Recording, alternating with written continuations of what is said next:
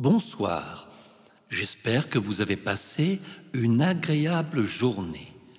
Si je vous retrouve ce soir, c'est peut-être que vous avez décidé de pousser le bouchon un peu plus loin par curiosité pour découvrir d'autres histoires crétoises.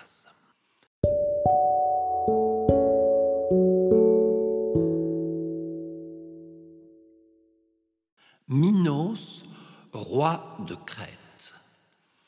Comme nous le savons déjà, Minos est l'un des fils de Zeus et d'Europe. Il va devenir un roi légendaire qui traversera les siècles. Son nom sera donné à la civilisation minoenne qui fleurira en Crète au cours du deuxième millénaire avant Jésus-Christ. Et nous, quatre mille ans après, nous en parlons encore.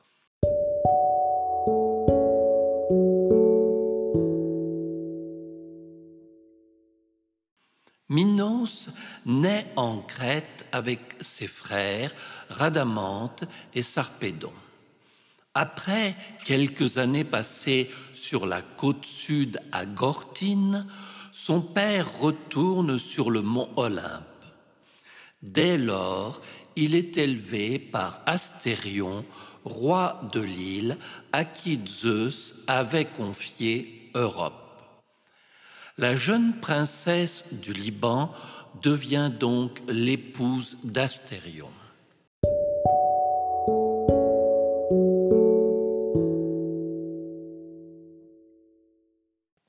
Malgré toutes les entreprises et les sacrifices qu'il réalisera, Agénor, le père d'Europe, ne sut jamais rien des amours de sa fille avec Zeus, pas même un oracle pour le guider dans sa quête. Mort d'inquiétude, il envoya des messagers partout qui revinrent tous bredouilles. Il se décida donc d'envoyer son propre fils Cadmos à sa recherche. Mais là, ce sera une autre histoire que nous vous raconterons plus tard.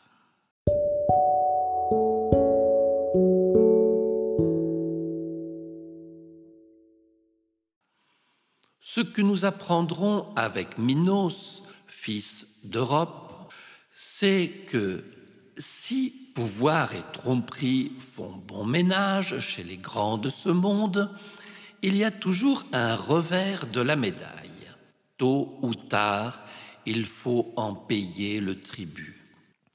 Nous ne pourrons pas dire si Europe fut heureuse ou non avec Astérion, son mari. Peut-être que Zeus veillait au grain et venait la voir de temps à autre. En tout cas, même si elle fut bien traitée, comme son rang l'exigeait de par sa naissance, elle n'eut pas le droit de dire à son père où elle se trouvait. La raison en est sûrement que si cette aventure avait été éventée, Zeus aurait passé un sale quart d'heure avec sa femme et Europe aurait subi le courroux de sa légitime. Vous ne connaissez pas encore Héra, mais même si elle est la protectrice du foyer, elle est une plaie pour les conquêtes de Zeus.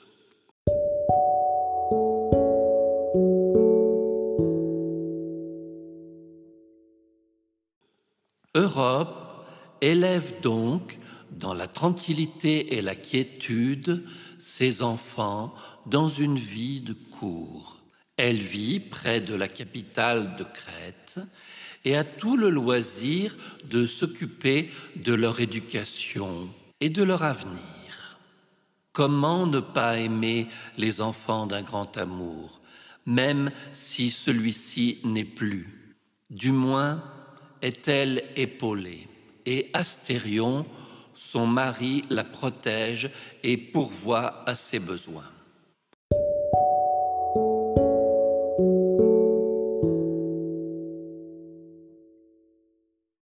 De la genèse de Minos, nous ne retiendrons que l'épisode qui l'opposa à ses frères pour l'amour d'un garçon, Miletos ou Atimios, qui signifie de peu de confiance.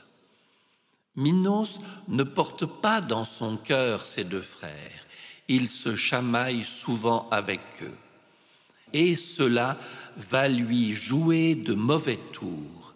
Une chose est de se chicaner, mais une autre, celle de les évincer du pouvoir.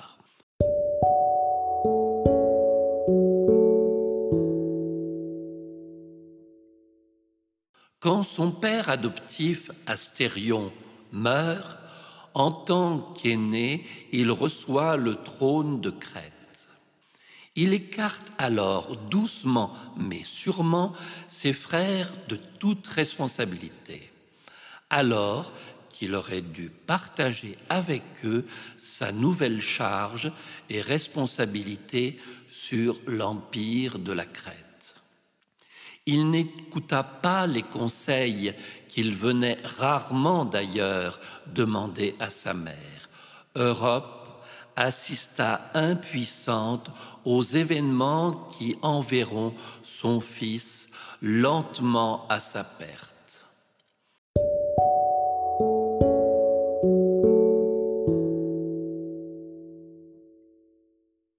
En premier lieu, il choisit pour épouse une femme de très grande beauté.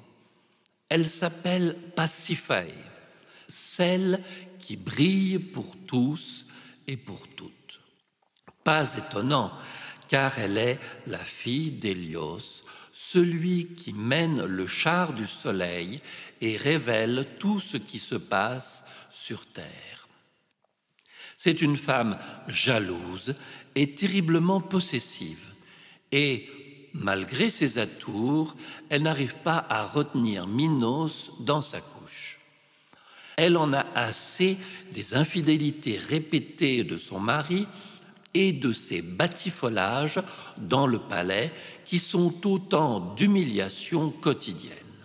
Car tout se sait très vite dans un milieu fermé. Certains ont d'ailleurs des intérêts à faire circuler les informations coquines, l'histoire de bien se faire voir des uns ou des autres.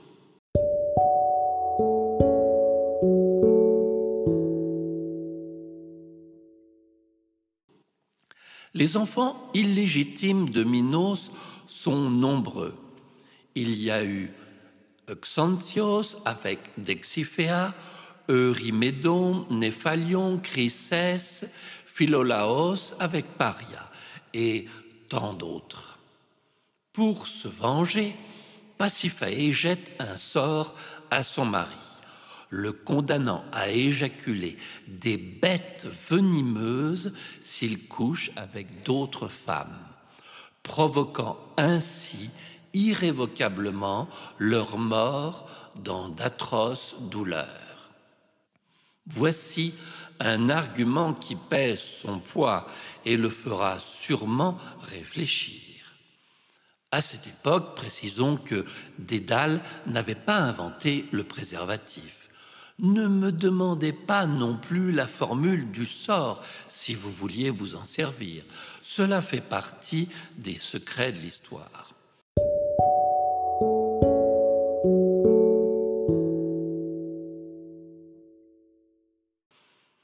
Cela n'a pas empêché Pasiphae d'avoir de nombreux enfants avec son mari. Elle est la mère d'Ariane, de Phèdre, de Deucalion, d'Androgée, de Glaucos, de Catré, d'Acacalis et de Xénodicée. Et vous entendrez parler de certains d'eux dans de prochains épisodes. D'ailleurs, certains noms ont déjà accroché votre oreille. En fait, Minos est surtout contrarié par une culpabilité qui le tiraille au plus profond de lui et qui n'a rien à voir avec ses infidélités. Écarter ses frères était facile, mais légitimer un trône, c'est bien autre chose. Surtout qu'il avait prétendu devant eux que tout ce qu'il demanderait au ciel lui serait exaucé.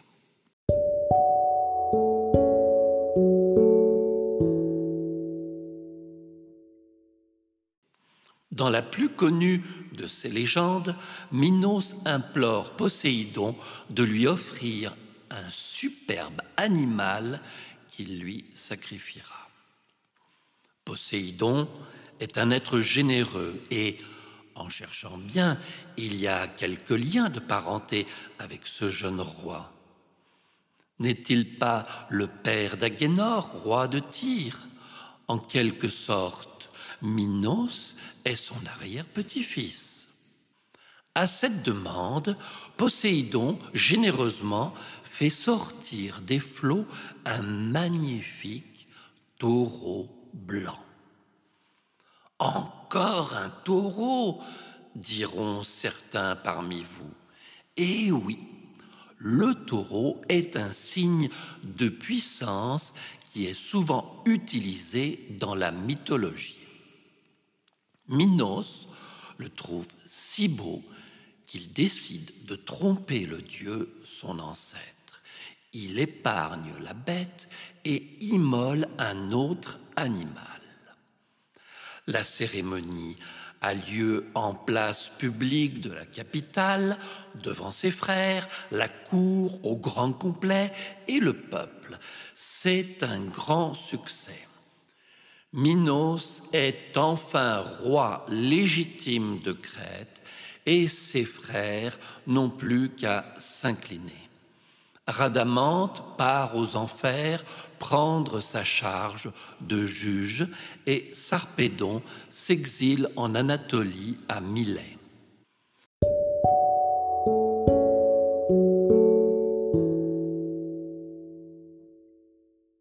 Mais peut-on réellement tromper un dieu de l'Olympe? Cela me semble bien prétentieux de la part d'un simple mortel. Très vite, Poséidon va apprendre la vérité. Dans le troupeau de Minos, comment ne pas reconnaître le magnifique animal qu'il lui avait offert et que tout le monde admire? Furieux de l'attitude désinvolte de Minos, Poséidon rend le taureau fou et le fait dévaster les terres de Crète. Mais cela ne lui suffit pas.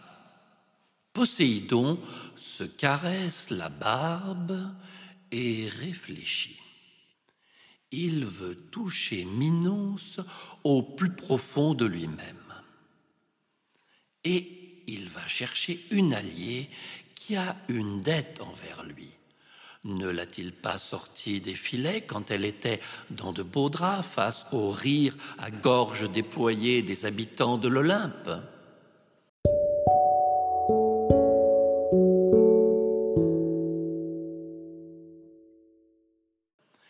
Il demande donc à Aphrodite d'intervenir afin que Pasiphae celle qui brille pour tous, n'est plus Dieu que pour cet animal fougueux.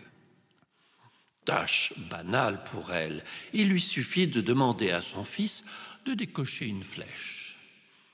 Et effectivement, elle devient folle amoureuse du taureau. Elle le désire corps et âme elle brûle d'une passion dévorante et incontrôlable. Mais dites-moi, euh, comment ça se couplait avec un taureau? C'est là qu'intervient pour la première fois, et pas la dernière, l'ingénieur le plus astucieux de l'époque, le couteau suisse du palais minoen.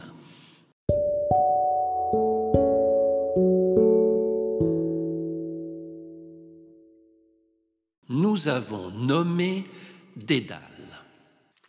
Dédale est un homme déjà connu à son époque. Fuyant les poursuites judiciaires suite à la mort de son neveu, qu'il avait précipité du haut de l'acropole, jaloux de ses découvertes qu'il voulait s'approprier. Dédale trouve refuge en Crète auprès de la cour du roi Minos. En fait, il n'y a pas de recours légal ni de guide fournissant les informations de base sur les étapes et la procédure de délivrance de brevets européens. Le fait est qu'il a tué son neveu, qui s'appelle lui aussi Talos. Il y a donc un mandat d'arrêté de la ville d'Athènes à son encontre qui le condamne à mort. En fait, il se met au vert pour se faire oublier avec son fils Icare.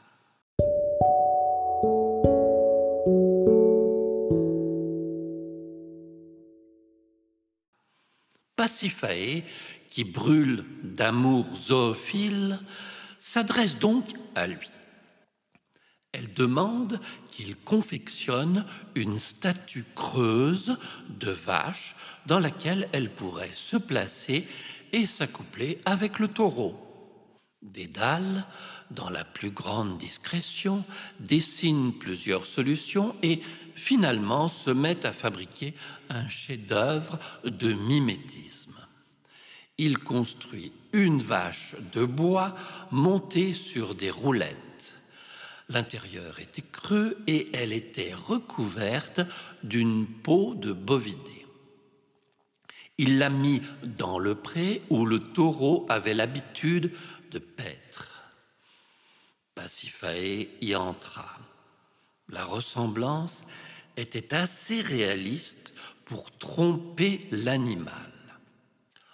Quand le taureau s'en approcha, il la monta comme s'il s'agissait d'une vraie vache.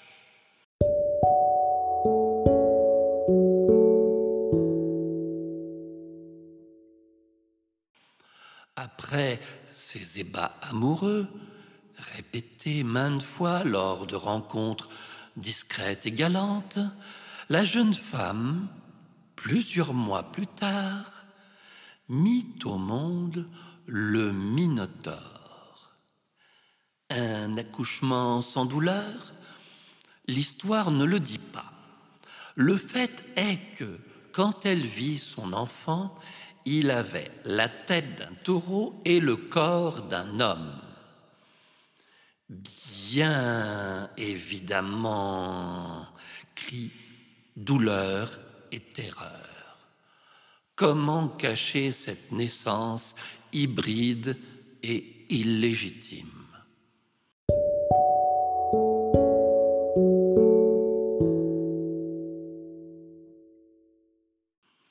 Son mari, cependant, ne lui fit aucun reproche. Il savait dans son fort intérieur que c'était sa vanité, l'ivresse du pouvoir et son arrogance qui étaient la cause de ces désastres. Minos, aussi honteux que sa femme, craignant que le peuple ne découvre ce monstre, confie à Dédale la construction d'un labyrinthe.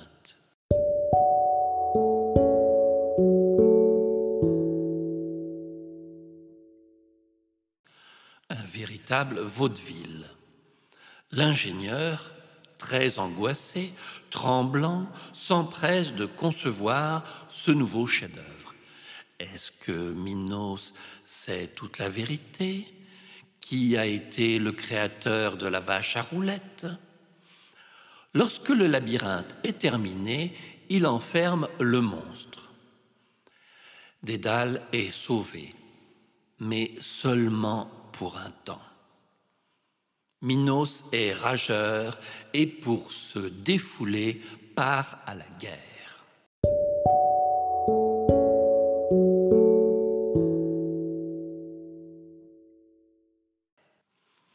Minos est le siège d'Athènes. Oh, il ne va pas avoir à chercher très loin, et une occasion toute légitime va se présenter devant lui. À cette époque, Androgée, le brillant, fils de Minos et Pasiphae, s'est rendu à Athènes pour participer à un concours sportif organisé par Égée. Ayant remporté la victoire dans toutes les épreuves, il attise la jalousie des perdants. À la demande du roi Égée, mauvais perdant, il est tué par des jeunes d'Athènes et de Mégare.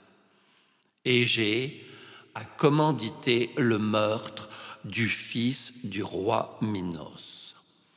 L'assassinat déclenche la guerre.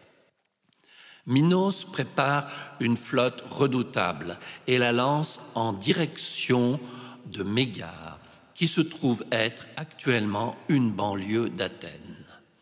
Il s'empare de la ville et fait le siège de celle d'Athènes, qui l'a entourée de toutes parts. La ville résiste. Cependant, après de longs mois, les Athéniens sont affamés par ce siège interminable.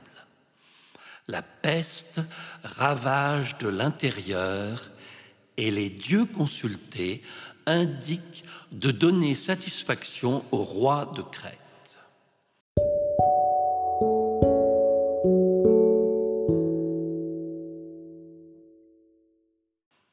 Finalement, les Athéniens proposent à Minos de choisir le tribut qu'il veut pour lever le siège.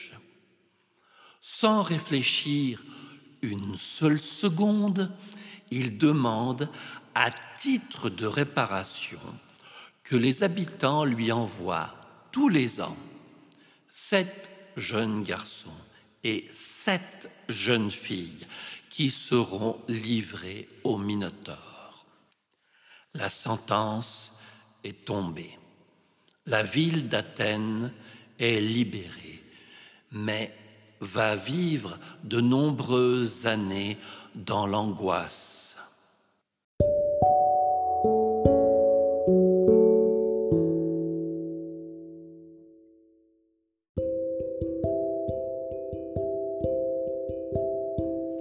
Nous allons nous arrêter là pour ce soir. Voici donc l'histoire du roi de Crète, Minos, qui, après avoir trahi Poséidon, cherche à se venger sur des innocents. Merci d'avoir écouté cette nouvelle histoire. Par la suite, vous apprendrez comment la ville d'Athènes se délivrera du tribut au Minotaure. En attendant, permettez-moi, avec Zeus et Europe, de vous souhaiter une douce et agréable nuit.